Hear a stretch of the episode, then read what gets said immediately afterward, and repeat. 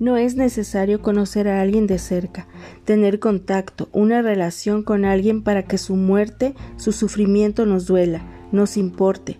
¿Cuántas personas en estos momentos están pasando por lo más doloroso, angustiados, muertos de miedo, pidiendo ayuda a gritos? ¿Cuántos de nosotros, en cambio, estamos bien, hasta quejándonos de tonterías cuando nada nos falta?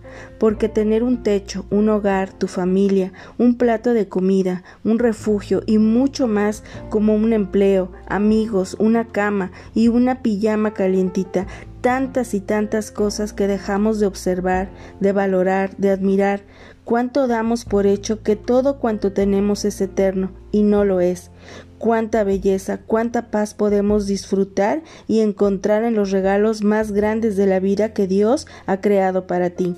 Aún podemos, aún muchos podemos vivir en un país libre, sin guerras, corrupción, injusticia, abuso en el mundo entero, pero aún así podemos decir que estamos bien. Hagamos oración cada día por la humanidad, por todo ser vivo que merece ser amado, respetado y libre. Hagamos oración por Afganistán, por toda la gente inocente, oración porque estas almas abran sus corazones a Cristo, que le reconozcan, lo acepten, lo aniden en sus corazones. Oración por el enemigo, porque Dios de sus corazones. Oración por el mundo entero que podamos vivir en paz.